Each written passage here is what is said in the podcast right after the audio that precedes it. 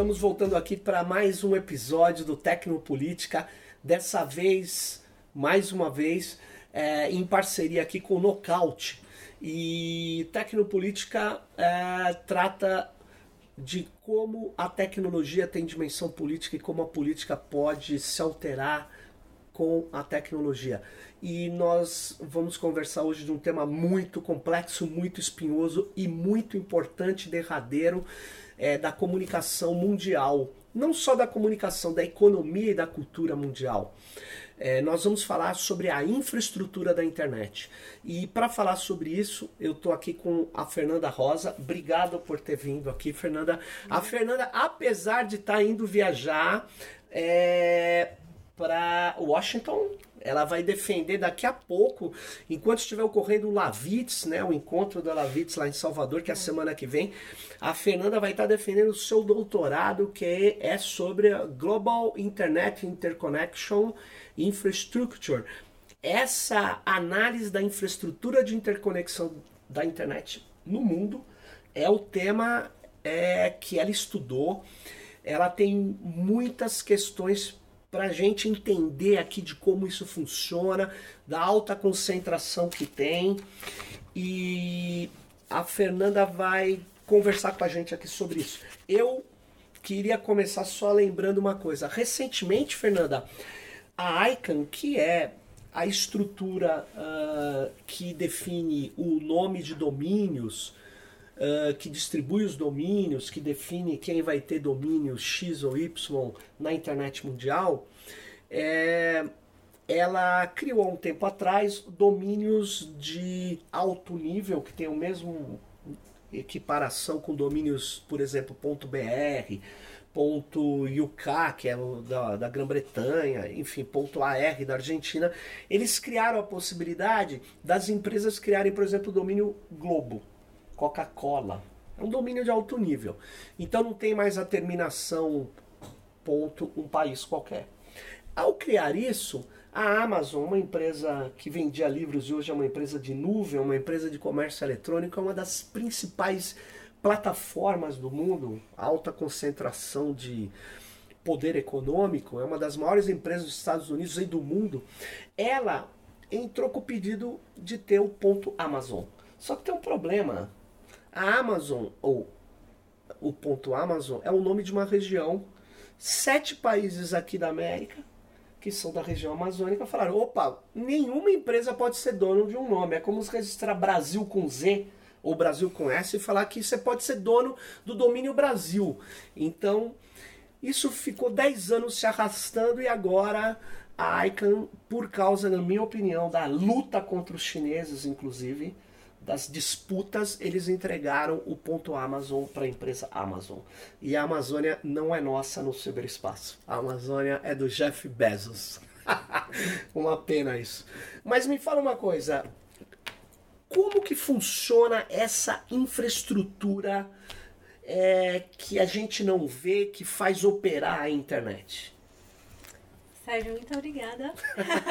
eu que agradeço. Pelo convite. É, eu acho que esse exemplo que você deu é mais uma forma é, de nós pensarmos como a rede distribuída da internet, né, que é uma arquitetura distribuída, uhum. ela não é incompatível com pontos de concentração de poder. Olha só. E aí eu acho que isso serve para a gente pensar a infraestrutura de uma maneira geral. Né? É, você falou do, da minha tese, que eu vou defender logo, logo, mas o foco da tese é basicamente estudar então a internet a partir da interconexão de redes. Porque a internet, o próprio nome já diz, é uma rede de redes, né? Então, o que constitui a internet é a própria interconexão dela. E a gente tem muito pouca informação nas ciências sociais de como isso funciona. Acaba que a interconexão da internet virou um objeto de estudo até, até então, para é, engenharia de redes e que uhum. fica inacessível para nós que queremos também construir teorias é, de um meio de comunicação que é a internet, é, fica inacessível, impede uhum. a gente uhum. de entender melhor o que é. Você é sociólogo, então? Sou sociólogo. Também sou sociólogo, hein? Ó, dois sociólogos é um falando perigo. da interconexão. Vamos Exato. lá. É, então, a, se a internet é uma rede de redes, essas redes, e aí a gente pode pensar, empresas na internet que a gente ouve uhum. falar, elas têm diversas redes embaixo dela, né? Elas são proprietárias dessas redes. E essas redes também são consideradas, podem ser chamadas aqui, eu vou, junto, vou falar igualmente, uhum. é, de uhum. sistemas autônomos, né? É, não são necessariamente sinônimos, mas vamos usar aqui como sinônimos para tá, facilitar a nossa facilitar. conversa. Então imagina que o Google ele tem, é, como empresa, ele tem diversos sistemas autônomos e ele tem diversas redes embaixo desses sistemas autônomos, uma Microsoft, um Facebook também. Mas a gente também tem que pensar que as empresas que nos dão acesso à internet também são é, Uou, sistemas autônomos sistemas autônomos, exato. E aquelas que provêm acesso, né, que são, a gente chama em inglês, é, Internet Service Providers, né? ISPs, são os provedores de internet, que são quem? A TIM no Brasil, a Oi, a NET, Vivo. a Claro, a Telefônica Vivo, todas elas também têm várias redes. Então, uma rede precisa se interconectar com a outra para a gente conseguir ter acesso. Então, para a gente ter acesso ao Google, se minha casa é servida pela NET, a NET precisa se interconectar com o Google de alguma forma. E essas interconexões, elas ocorrem fisicamente. E aí, por que é importante pensar que, então, a internet é, não é totalmente etérea, ela é física? Porque quando você tem espaços físicos, você tem lugares. Claro. E esses lugares estão dentro de bordas, bordas nacionais. Então, a gente tem estados nacionais na internet também. É, então, trazer esse tema da interconexão de rede para as ciências sociais é trabalhar com as categorias Olha que a gente só. já tem. Deixa eu só fazer um pequeno parte aqui. Você sabe que em 1997 eu comecei um mestrado sobre, na verdade, uma coisa que me chamou muito a atenção. Que o Nicolas Negroponte escreveu o um livro A Vida Digital. Ele dizia: Não, hoje você escolhe o lugar que você vai estar no mundo, digitalmente, ninguém controla nada. E eu fui entender como funcionava essa infraestrutura naquela época.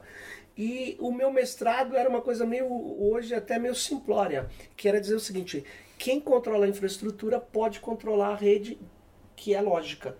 Por quê? Porque exatamente o que você falou. É, o meu mestrado chama Poder no Ciberespaço, que dizia o seguinte: que os roteadores são fisicamente localizados, as, os pontos de tráfego, as redes, os backbones. Interessante isso, né? E na verdade, tinha um discurso, e ainda tem alguns, né, cada vez menos, né, que a infraestrutura não é uma coisa relevante, né, gozado. É, porque ela pode, por exemplo, na China, gente, é, em geral a China é usada de exemplo. Ele pode controlar o tráfego, né, o que sai e o que entra, né?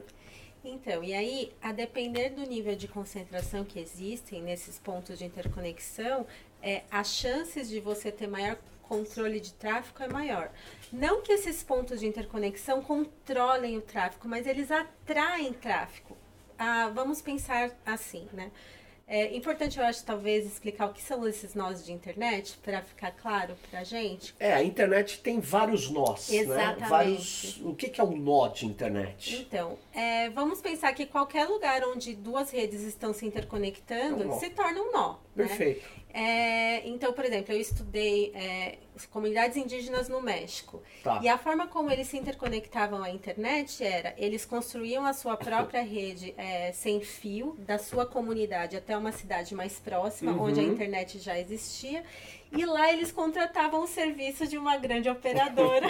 e aí é, entravam na Interconectavam-se por lá e entravam na rede mundial.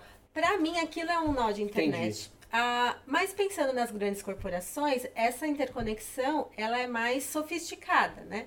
Então ela pode ocorrer bilateralmente, quando duas grandes corporações querem fazer acordos bilaterais, uhum. elas decidem onde interconectar. Eu posso falar para você. Facebook e Google, por exemplo. Eles podem Uhum, eles podem decidir. É, até um exemplo entre que eu acho que é ah, interessante é pensar como que a sua, a sua empresa de acesso à internet se conecta a um Google, né? Uhum. Então, se a sua empresa de acesso à internet é uma grande corporação, é uma net, uma telefônica, ela vai se conectar com o Google, ela fala, olha, eu tenho acesso a tantos por cento dos clientes do meu país. Você não quer trazer o seu cache de servidor para minhas dependências? E aqui a gente se interconecta, fica mais fácil, o seu conteúdo fica mais perto dos meus usuários. Isso quer dizer que a qualidade de acesso ao Google fica, fica melhor. Rápido, claro. E você vai ter acesso rapidamente a essa quantidade quantidade de clientes. Esse tipo de negociação que eu estou dando aqui é, de exemplo, é um exemplo, né? Não estou dizendo Claro, que claro. funcionou assim com essas duas empresas, mas é o que normalmente ocorre com corporações grandes. Agora, o que, que acontece com pequenos provedores? Que no Brasil nós temos mais de 7 mil registrados Uhum. na Anatel, mas são muito mais de acordo com as entrevistas que eu fiz. Um pequeno provedor não tem esse poder de falar para um Google, uma, um Face, que você citou, ou uma Microsoft. Você pode, por favor, colocar o seu cache Ah, aqui na minha casinha? Que normalmente é a casa dele, né? É, nesses. ah, existem numerosos que são ah, pequenos, né? Uhum. Alguns já não são tão pequenos assim, mas enfim, mesmo esses que não são muito pequenos, o número de clientes no contexto eh, de um país é pequeno. Então, para esses pequenos provedores, pontos de troca de tráfego se tornam chave. E aí Perfeito. trazemos aqui o conceito de ponto de troca de tráfego, que todo mundo, se for buscar, vai achar como PTT, ou a sigla em inglês que é IX, Internet Exchange Point. Também IXP é um nome que se dá, é, então IXP, IX ou PTT em português. Eu vou falar IX X. para Quando a gente estiver falando em X, nós estamos falando do PPT. do PTT, que é, ponto de troca de tráfego. o ponto de É, troca de engasguei tráfego. a língua. exato. Dei uma de Sérgio Moro, falei errado aqui, desculpa. Mas vamos lá. Acho que não, esse tá bem, esse tá bem mais verdadeiro. Obrigado. É, bom, para que servem então esses pontos de troca de tráfego? Para facilitar o tráfego entre as redes. Então, imagine que aqui nós temos é, 10 pequenos provedores. Uhum. Se eu for me interconectar a cada um deles, Sim. É muito mais difícil do que se nós todos nos interconectarmos num único nó e aí todos chegam ao mesmo ponto Perfeito. e podem trocar tráfego ali. Trocar tráfego e não só, você também informa para todos esses que estão aqui, se você fizer um acordo comercial, Uhum. que você sabe onde os pacotes, como os pacotes de dados podem chegar a determinado endereço. Opa, você falou um negócio. eh, A gente vai ter que fazer um pequeno esclarecimento. Tá bom. Pacote de dados? Quer dizer que a internet não troca informação ali, né? In natura, ela troca pacotes de dados. são pacotes de dados. É, que é a forma como os nossos né, engenheiros, é, engenheiras, os designers da internet em seu início, Uhum. é, denominaram essa forma de packet switching, né, que é a comutação é, de pacotes. Que é como funciona a internet. Você envia, a Flávia Lefebvre até explicou isso aqui já, né? Sim. É, você envia um e-mail, esse e-mail é particionado em vários pacotes e ele vai seguir rotas talvez diferentes, é, mas ah, mais separadas para chegar no lugar em que tem que chegar. Ou seja, vídeo, som, voz, Skype, tudo é quebrado em pacotes. Exato. Tudo E é segue quebrado em várias rotas. E seguem várias rotas. Ok. Então, é, eles são chamados de pacotes de dados. Mas na tese, eu busco é, chamar isso, ou pelo menos assim, reenquadrar isso, chamando que aquilo é potencial, inform- é informação em potencial. Porque, ah, de fato, aqueles dados que estão circulando ali é o encapsulamento de você. É o encapsulamento de um indivíduo. Você tem- teve uma ideia, escreveu. Você teve uma ideia, você falou. E essa informação foi então digitalizada por esses processos e estão caminhando em, diversos, em diversas direções que você não tem controle. Então, chamar atenção para isso é chamar atenção para partes de você que está circulando por Pelo aí. mundo. E ao estar circulando pelo mundo, está chamando a atenção de alguns atores oportunistas que querem entender que dado é esse. Por que, que isso aqui está passando por aqui? Isso seria também um rastro digital? Isso é um rastro digital.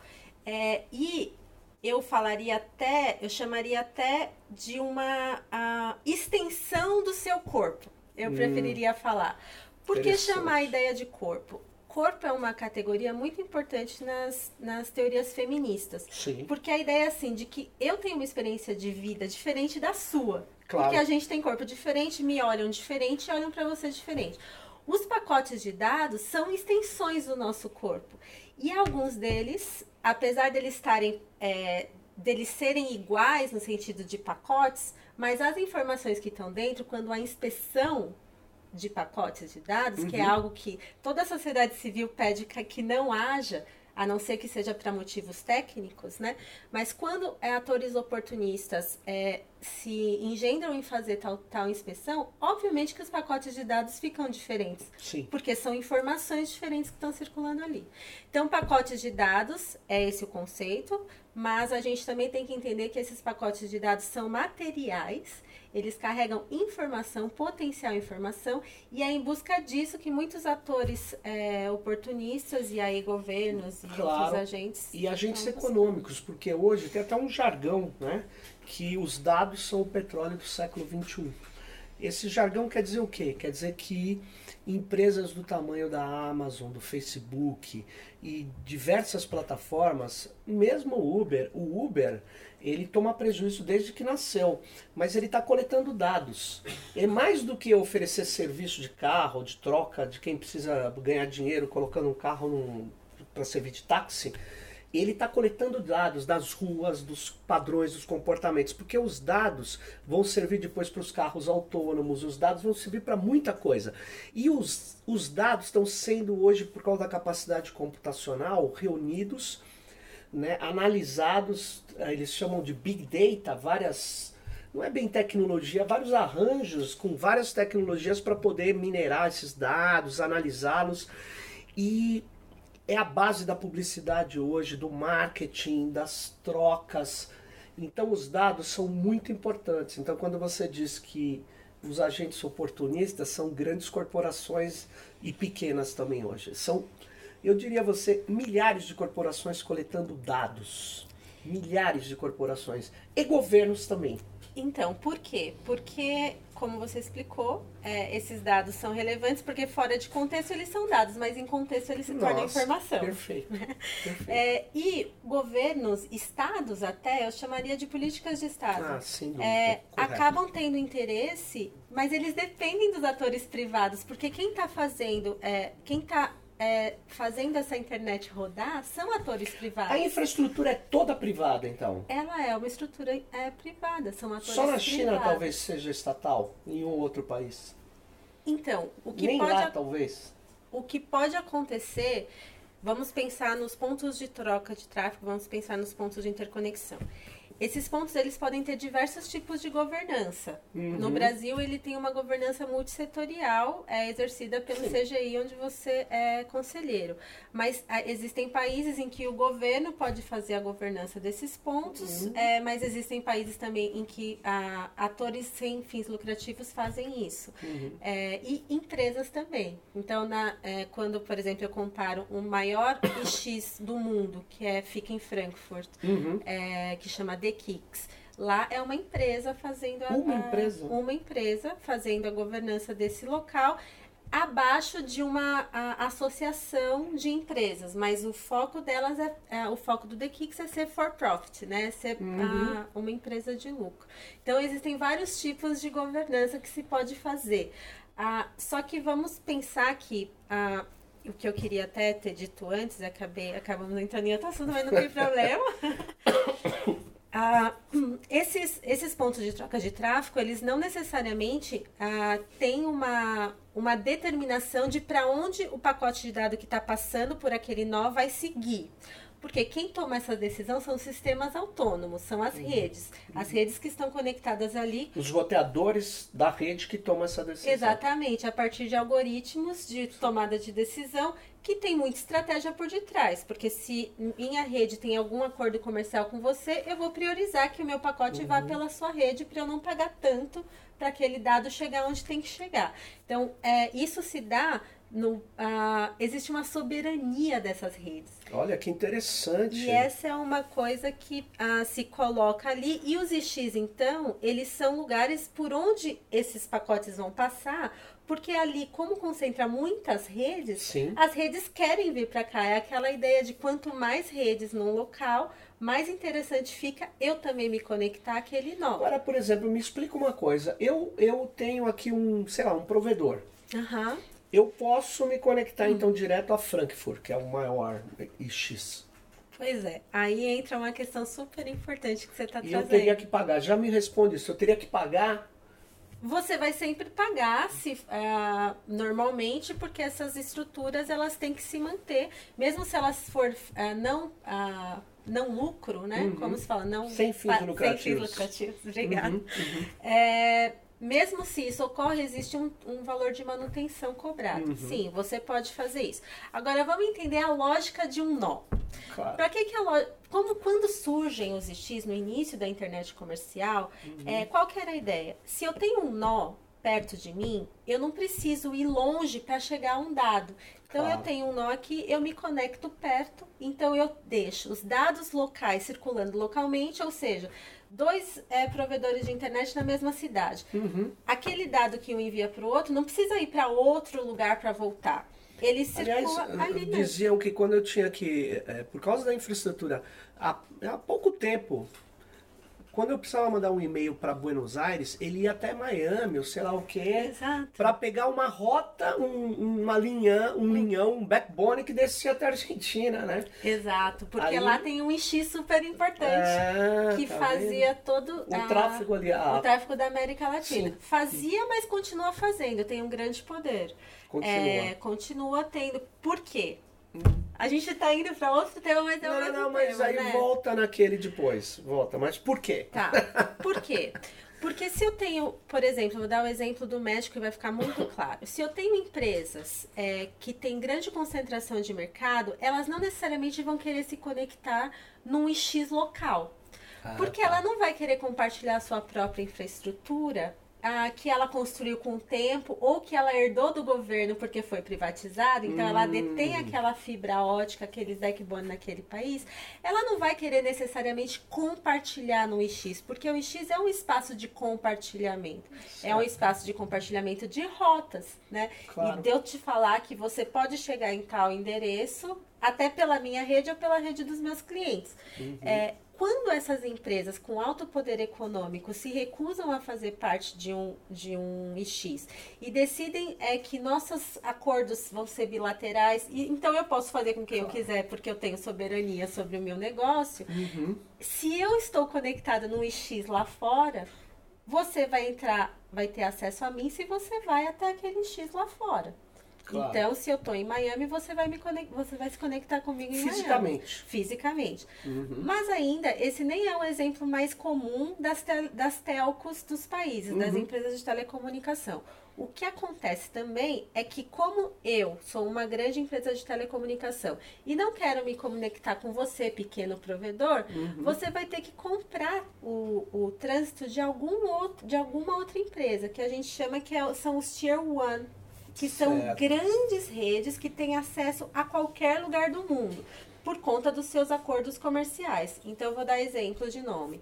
Level 3, Level three. Verizon, Telefônica International. Essas são empresas que conseguem acessar qualquer lugar do mundo. Então eu sou um pequeno provedor, contrato esse serviço Isso. e isso é uma coisa. Outra coisa é eu pago também pelo fluxo de bits, né? Isso. E a, a cobrança é feita pe- em, em relação ao tráfego que você, ah, que que você gero, vai, sei lá, é, que que eu- você vai isso. Ou seja, se eu sou pequeno, eu posso ter um plano que é cobrado diferenciadamente, não para menos, para mais. Eu posso até pagar mais do que um outro grande. Então, eu não tenho. Essas informações são tão privadas, mas tão É, privadas que a gente negócio, tem né, dificuldade de acessar. Não é o único, provavelmente. Depende da empresa, então. O que a gente pode dizer é que para os pequenos provedores se torna muito melhor você ter acesso a um IX. Porque lá, é, normalmente, as negociações são sem troca de dinheiro. É assim, eu compartilho a minha infraestrutura a e as minhas Ah, tá. rotas com você. Tá. E ali no IX, então, você tem uma capacidade de aumentar, de é, permitir uma competição com colaboração. Hum. Por isso que esses nós de internet, que são- a gente chama de públicos, são tão importantes para você, de alguma maneira, embater essas grandes corporações. Mas aí, terminando o raciocínio de por que, que você tem que ir lá fora, numa Sim. situação qualquer, é porque essas grandes corporações podem não querer se interconectar com você por aqui, no país. Então, ela fala assim, ó, então você vai ter que contratar uma Tier 1 para se conectar a mim. E aí, você, como pequeno provedor, vai ter que pagar para uma Tier 1 para você ter acesso a ela. E aí, esse tráfego que você está mandando vai passar necessariamente por onde essa Tier 1 estiver. E como essas Tier 1 são concentradas nos Estados Unidos, ah. a sua informação também acaba indo para lá. Opa. Então, tanto. Exato. Opa! Aí que mora o perigo, como dizia, dizia meu pai. Né? claro. Exato. E você passa por. Então você veja, a rede ela é distribuída, claro, mas a rede física não, né? Ela, ela tem uma malha grande e tal, mas ela pode. O meu tráfego não ocupar rotas que seriam mais racionais, depende dos acordos comerciais. Dependem dos acordos comerciais que estão totalmente fora da nossa capacidade como Perfeito. cidadãs e cidadãos de uh, incidir. São estruturas privadas. São estruturas privadas. Olha só, e você me chamou muita atenção quando você falou o, eu achei que o IX, ou esse ponto de troca de tráfego, é, mais assim intenso do planeta é, fosse nos Estados Unidos. E é em Frankfurt. Curioso isso, né? Então, isso é curioso, né? É, os Estados Unidos têm uma, uma grande malha de X, né? é, Para eu saber quantos X existem no mundo, existem data, é, como fala, data datasets. Bancos é, de bancos dados. de dados. Bancos de dados ela de vai defender agora, então ela está pensando em inglês. Nossa, muito difícil. Sim. Existem bancos de dados públicos que a gente pode acessar para saber quantos X existem no mundo, né? Então, como eles são construídos de maneira descentralizada, uhum. é, é difícil até saber quantos existem no mundo. Então, bases individuais dizem que existem 600, 600, em torno de 600 X. Mas aí, cada base dizia uma coisa. Um falava 600, outro falava 400. Aí eu uhum. falei, e se a gente juntar essas bases, quantos X a gente acha? E aí a gente achou 914 X no mundo. Que esses números não necessariamente são números de X ativos no mundo, podem ser X que já morreram, a gente chama X defuntos. Pode ser que existem duplicidades, nos, no, é, algumas duplicidades, ah, mas são com certeza eu tendo a afirmar que são mais do que 600 no mundo, né? Tá. É, apesar, então, apesar disso, existe uma concentração maior de X no, no, norte global do que no sul global. Essa já é uma diferenciação. Antes uhum. de entrar na diferença entre Europa e Estados Unidos que você me perguntou. Então, a primeira, é, o primeiro desbalanço ou desigualdade que a gente já nota é que existe mais X no norte do que X no sul. Uhum. É, bom, Aí depois a gente vai olhar o que acontece com os X. Os X nos Estados Unidos, ele alcança existem 200, aproximadamente 200 X nos Estados Unidos, de acordo com esse levantamento. Nossa. É muito X. No Brasil, por exemplo, nós temos em torno de 31 X. Na Alemanha, que é o caso que eu também analiso, nós temos 30 X. Então, pensando em números de X, os Estados Unidos, ah, e a, a Rússia tem em torno de 40 e tantos. Tá. Então, digamos que os Estados Unidos concentram o maior número de X. Mas vem a questão do tráfego, né? Hum. Quanto de tráfego circula nesses X? Então, o X de Frankfurt, ele está localizado, depois vocês olham no mapa, só por curiosidade, vocês vão ver que Frankfurt está no centro da Europa. E foi lá que se construiu também o Banco Central Europeu. Ah. É lá também onde está um dos maiores aeroportos do mundo. Perfeito. Então, ali se tornou um centro onde várias linhas, onde muita fibra circula. E ali se tornou um grande centro de circulação de dados da Ásia, né? É, para a Europa e na própria Europa, porque os países estão muito perto. Uhum. Então, é, aquilo ali se tornou um grande nó de rede. Por que a gente não tem tanta informação dos nós dos Estados Unidos? Porque lá é, a, é uma estrutura ainda ainda mais privatizada, vamos dizer. É, uma das maiores empresas que lidam com IX e data centers é a Equinix. Equinix. É. E lá, é, os dados dela não são públicos, a gente não tem acesso a essa informação. O que nós sabemos é que o tráfego do, do, do IX de Miami é enorme, é um dos maiores, né? É, e, que nos, e que os X dos Estados Unidos, eles também estão entre os 10 maiores, alguns deles estão entre os 10 maiores. Mas os que concentram mais tráfego são os X da Europa, uhum. é, que também foram construídos lá na década de 90 e tal. interessante, porque você vê uma, uma, uma concentração na infraestrutura, nas empresas, na, no tráfego, no tráfego é, que, que passa é, e que gera nós que tem muita, muito, muito acesso, né?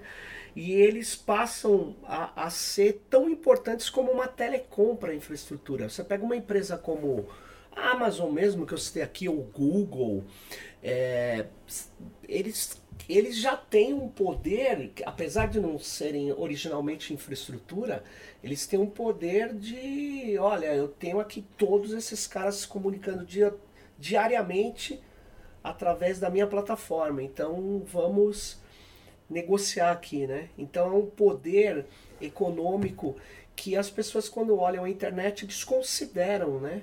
Desconsideram esse poder econômico, desconsideram o poder político que isso pode gerar.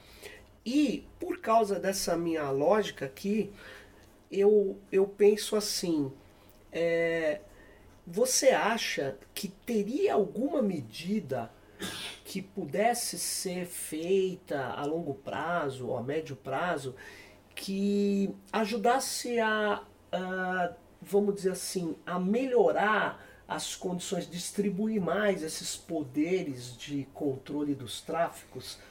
Você acha que tem alguma coisa que melhoraria a internet nesse ponto de vista da concentração feita na infraestrutura? Ou você acha que a infraestrutura ela é privada, né, que a gente sabe, né, principalmente depois da privatização das teles e tal, e não vai ter mais jeito. Então, ela é privada, tem algumas grandes estruturas privadas que têm um conúbio com estados como o norte-americano. Então, você tem estados que têm poder sobre essa estrutura, eu acho que são poucos, para falar a verdade, como é dos Estados Unidos. Então, ele pode até usar a infraestrutura para vigiar fluxos, pessoas. Você lembra a denúncia do Snowden, né? Ele Sim. tem, ele tem um acesso. Aliás, é, eu tenho medo até de confundir demais falando isso aqui, mas vamos lá. Tem uma legislação americana, não estou me lembrando o nome dela especificamente, mas ela ela exige backdoors em aparelhos de telecom. Calé. Calé, obrigado. O Calé está em vigor até hoje, né? Tá então isso é um conúbio ali. Porque veja, se você fizesse uma legislação no Brasil dizendo que uma empresa, empresas brasileiras, tem que ter determinados tipos de postura em relação ao Estado, muito dificilmente não sairia na capa da Veja, da Isto é, das empresas, e ela não seria. É, não vigoraria, não vigoraria, porque aqui tem essa, lá nos Estados Unidos, repare, não que não há crítica, não que é, ONGs não critiquem, mas você tem um poder descomunal. Então, é, as principais empresas de infraestrutura, eu poderia dizer que são norte-americanas? Então, do ponto, de, então, Aí você está abrindo uma caixa preta que é interessante a gente pensar, né? É, a gente tem que ir desde o pequeno, imagina que são assemblages, né? São Sim. montagens. Então, a gente, se a gente for para roteadores, roteadores, uma das principais empresas é a Cisco. A Cisco é americana, né? Perfeito. né? Então, em relação ao Calea, só uma curiosidade, é, você, o Calea se tornou uma obrigação, todas as empresas acabaram é, tendo que implementar aquilo. Uhum. É, e aí você pode encontrar publicamente RFCs, que são esses documentos que circulam para definir padrões, né? padrões né? né? Uhum. E, e sugerir uh, padronizações. É, você pode encontrar RFC da Cisco falando, olha, é assim que funciona é, o nosso sistema para que, é, né, para é, responder, é, para responder essa legislação. Então, Sim. você está trazendo uma, uma, uma questão muito relevante que é pensar duas coisas juntas: concentração na internet e legislação. Porque se a internet é física, se a internet tem lugares. É se física in... também. É física e lógica, é. mas ela também física. Eu tô, você tem sim. toda a razão sim, é, sim. de chamar atenção para o lógico. Mas ela é, é que às vezes a gente olha.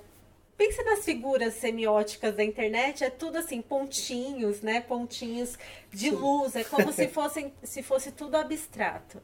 É, então, não é, né? Não é só lógica, ela é também física. E se há concentração nessa estrutura, É, porque empresas de roteadores e switches são as grandes corporações é, são americanas. Ou é, no caso dos pontos de troca de tráfego, a gente não, não tem um, uma propriedade de uma instituição, é descentralizada a construção uhum. e a uhum. governança é descentralizada. Mas como a gente estava é, comentando, a soberania é das redes. Então, são as redes que estão circulando ali, as redes que têm mais poder econômico de atrair mais tráfego, ela vai necessariamente, é, é, de alguma maneira, concentrar o fluxo de informação. Essa ideia de free flow of information, a gente sempre ouve falar, Sim. fluxo livre de informação. Isso, na verdade, é uma retórica. Porque quando a gente olha os dados da, hum. da internet, não é um free flow of information, porque se existe concentração, os dados vão mais, não podem ir mais numa direção do que na outra. E aí você se vê numa, é, numa situação em que se a concentração, por exemplo, se o, se o nó da internet, se os nós da internet do norte global concentram mais informação, é porque as redes preferem passar por lá. E preferem passar por lá porque as empresas de conteúdo também preferem estar lá. Claro. É, a Apple, por exemplo, não necessariamente está no Brasil. Ela está é, em Frankfurt. Então, entrevistas que eu fiz com pequenos provedores no Brasil era: ah, eu prefiro me conectar diretamente em Frankfurt porque lá eu estou a um a um, eu estou conectada diretamente direto com a Apple e isso facilita muito para mim, porque os meus clientes já vão direto é, acessar a Apple muito mais rápido, vou oferecer mais qualidade. Para gamers isso é fundamental. Pois é. Não só, mas. Mas também. Mas também. Uhum. O, o, a, nossa, o, o, o tráfego da Apple é super grande, né? Super grande. É, então, qual que é a questão da concentração? Você perguntou sobre as questões tipo, é americano? Eu, diria, eu ampliaria para falar em concentração, porque as concentrações também podem ocorrer onde não necessariamente é americano. Vamos pensar então nesse ponto em Frankfurt, para é, exemplificar. Uhum. E como a legislação acaba facilitando que o próprio governo alemão faça coleta de dados massivos naquele X, claro. porque ele está sob a sua própria soberania.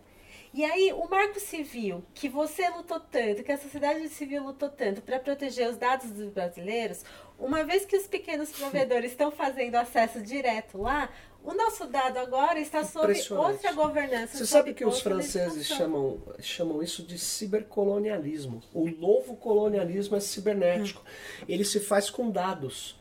Você sabe que, além disso que você está falando, eu não, eu não queria misturar porque é uma outra questão, mas tem a ver também. Você sabe que a USP e a Unicamp colocaram sua base de e-mails hospedado ah, lá nos Estados Unidos. Porque na nuvem da Google, você fala com uma pessoa desatenta, ela fala, não, mas está na nuvem, como se a nuvem estivesse passando aqui em cima. A nuvem é um, na verdade, um data center acessado remotamente, que, pa, que é outra coisa, que passa por essa infraestrutura que você está falando. No caso, no, talvez não Frankfurt, porque está nos Estados Unidos. Mas veja, é, passa e fica os dados sob a legislação soberana, duas, dos Estados Unidos da América do Norte e dessas redes. Dessas redes que decidem suas políticas uh, próprias de como que os IPs vão se conectar, quem que vai fazer o que, qual o tempo que eu vou que eu vou jogar para eu posso atrasar pacotes para determinados tipos de coisa, você nem fica sabendo. Porque o Marco Civil, que diz que não pode atrasar pacotes por motivos comerciais, lá nos Estados Unidos não tem Marco Civil. Então, é, olha, nós estamos no mundo onde os dados são cruciais, mas a infraestrutura é essa questão que você traz aqui para gente, né, para todos nós que estamos é, acompanhando é, essa, essa conversa, é a questão de uma soberania, né? Mas eu queria entender melhor, é uma soberania privada também. Isso, é, é uma privada. soberania privada. E aí que entra é, e aí essa soberania privada, como que ela se, ela se mostra? Ela se mostra é, livre a partir dos conceitos liberais de mercado sim, sim. até o momento em que nós temos leis. Claro. E aí é quando chega a lei que você tem uma limitação disso, né? Então, por exemplo, um IX, ele pode é, querer não ter nenhum ator externo fazendo coleta de dados no seu, Uhum. na sua infraestrutura. Porque ele pode, como interesse comercial, falar, eu quero mostrar que eu sou neutro, eu quero que, minha, que a minha... Eu, Perfeito. eu quero oferecer um serviço de qualidade, né? Tá. Mas se a lei daquele país Obriga. indica, obriga, você tem que fazê-lo, né? E aí, qual que é a soberania nossa de pessoas de fora daquele país? É um riso. E o nível de inter- internacionalização de X do norte é muito maior do que do sul. E é aí que eu entro na questão de fluxo de informação que não é livre. Porque se você Ah, olha o nível de internacionalização de um X no norte, ele vai ser em torno de 24, é, 24%, eu anotei em algum lugar, 23%. O nível de internacionalização do IX em São Paulo é 3%. É, então, os nossos dados estão indo mais para lá do que os dados de lá estão vindo para cá. cá. Então, o poder que Entendi. o governo brasileiro tem Por isso, É olha, diferente do olha que interessante, por norte. isso que antes do Donald Trump eh, se tornar presidente, ele foi eleito em 2016, aconteceria em 2017 e aconteceu o encontro eh, da OMC em Buenos Aires. Nesse encontro, todos os documentos da delegação americana era dizendo que bloquear o livre fluxo de dados equivale a bloquear duas coisas: liberdade de expressão e livre iniciativa. Então, eles foram para cima. Só que o Trump, como ele tem uma linha é, contra o MC, porque ele é acordos bilaterais, que é a linha dele, é, o encontro de Buenos Aires, os Estados Unidos estava quase trazendo a discussão do fluxo da internet para o MC. E aí o Trump ajudou a embaralhar, porque não necessariamente é bom é, você colocar na OMC, porque aí você tem mecanismos de retaliação pesados. E os americanos têm uma força menos, uma força menor. Aí eu não sei, precisa ver do que da OCDE, não sei te dizer. O fato é que se embaralhou isso. Mas a lógica hoje é dizer assim: se eu fazendo uma pesquisa sobre algoritmos, encontro vários documentos de empresas dizendo assim: o livre fluxo de dados é quase que um mantra. É um mantra. É um mantra. É um Ninguém mantra. pode. e- porque todo mundo é livre. Se você quiser, você pega o dado aqui. Não, pelo jeito, não é bem assim. Então, é um mantra, e olha como é complicado esse tema. É um mantra das empresas porque ela- elas querem que os dados circulem sem barreiras. Claro. Elas querem falta de Pra elas barreira. Isso é o dados. mercado, é lei do mercado, né? É, por outro lado, sociedade civil também fala em free flow of information, Sim. porque ela deseja aquilo como ideal. Como liberdade de expressão, Liberdade na verdade. de não expressão. o- isso que está acontecendo, que é a dimensão econômica. Isso, mas e aí quando você olha os dados que estão como essas redes estão se concentrando, o que a pesquisa mostra, trazendo a infraestrutura Sim. para a conversa, é que esse free flow, a pergunta é, é possível? Porque se existe tanta concentração, a gente está defendendo como ideal na sociedade civil. As empresas estão defendendo como ideal comercial. Perfeito. Quando a gente olha a infraestrutura e todas essas ah, propriedades de empresas e no campo dos IX, o número de o- a quantidade de tráfego indo circulando de forma muito diferente no sul e no, no- no- e no norte, é, fica fica a questão se essa se é possível um free flow of information, se é possível uma internet é, totalmente é, Distribuída. distribuída, porque ela é distribuída, ninguém está negando. Ela é diferente do que era o telecom, ninguém Sim, nega. sim, sim. Mas existem focos de concentração e a legislação acaba é, sendo um limite ali do que é possível e do que não é. A gente deveria estar pensando hoje, uma vez que todas essas questões estão emergindo agora e mais Uhum. pesquisas vão surgir sobre essa infraestrutura, como é que a gente pode transformar isso numa coisa mais ah, justa? A gente tem que pensar em justiça social. Se a internet é um Perfeito. meio de comunicação global, então ela tem que servir a todos de maneira pelo menos próxima.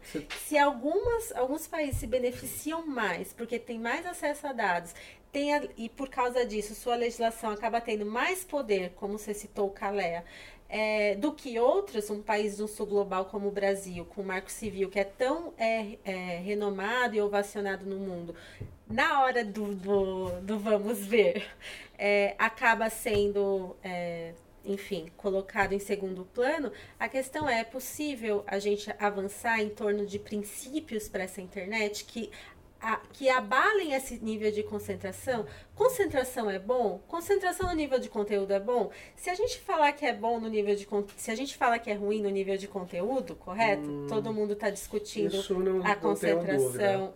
Exato. Concentração empobrece. Empobrece. Destrói a diversidade. Pois é. Como então. é que então. na infraestrutura a gente pode é, dizer que Olha é só. bom? Então, o tema é espinhoso. Cara, assim. muito bem, nós vamos ter que ir encerrando, mas não perca quando ela defender, depois ela volta, a gente continua esse debate, porque esse debate tem, deu para perceber, tem decorrências aqui. Cada eh, dois, três minutos você está tratando de um tema gigantesco. Então, eu quero agradecer, Fernanda, boa sorte, eu tenho certeza que você vai ser, vai ter um super sucesso na sua defesa. Eu nem sei como funciona exatamente é, na universidade. Que universidade é mesmo? É... American University em Washington D.C. É, American University em Washington D.C., na capital do Império. Quer dizer, parabéns, eu acho. Bom, mas é legal, nós temos que ocupar essas posições. Eu acho que você fez um trabalho muito, muito instigante. Eu espero depois você defender. Você volta aqui para a gente ler uns trechos dele. Eu estou pensando em, em fazer algumas coisas assim também, ter uma parte do Tecnopolítica um pouco mais assim, mais é, aprofundada mesmo, além da conversa. Eu acho isso bem legal. Muita gente precisa conhecer esse tema, como você bem falou. Isso precisa estar tá é, bem popularizado, democratizado. Tem um texto antigo do professor Landon Wiener, que ela é um grande filósofo da tecnologia é, norte-americano. Ele diz assim: essa história de discutir só ética, que é importante, muitas vezes deixa de lado a discussão da viabilidade, da regulação, da lei das coisas para falar é inevitável, portanto vamos discutir a ética dos agentes que ele faz ou não. Ele fala, não é só ética que a gente tem que discutir, a gente tem que discutir também participação na formulação das decisões. O Landon Wiener é um cara que a gente devia recuperar nos nossos debates teóricos e políticos. Obrigado. Obrigada a você. Obrigado. Até o próximo episódio do Tecnopolítica aqui no Nocaute e também fora do Nocaute, porque nós estamos agora numa mega parceria. É quase um X aqui, mas é um X colaborativo. Bye!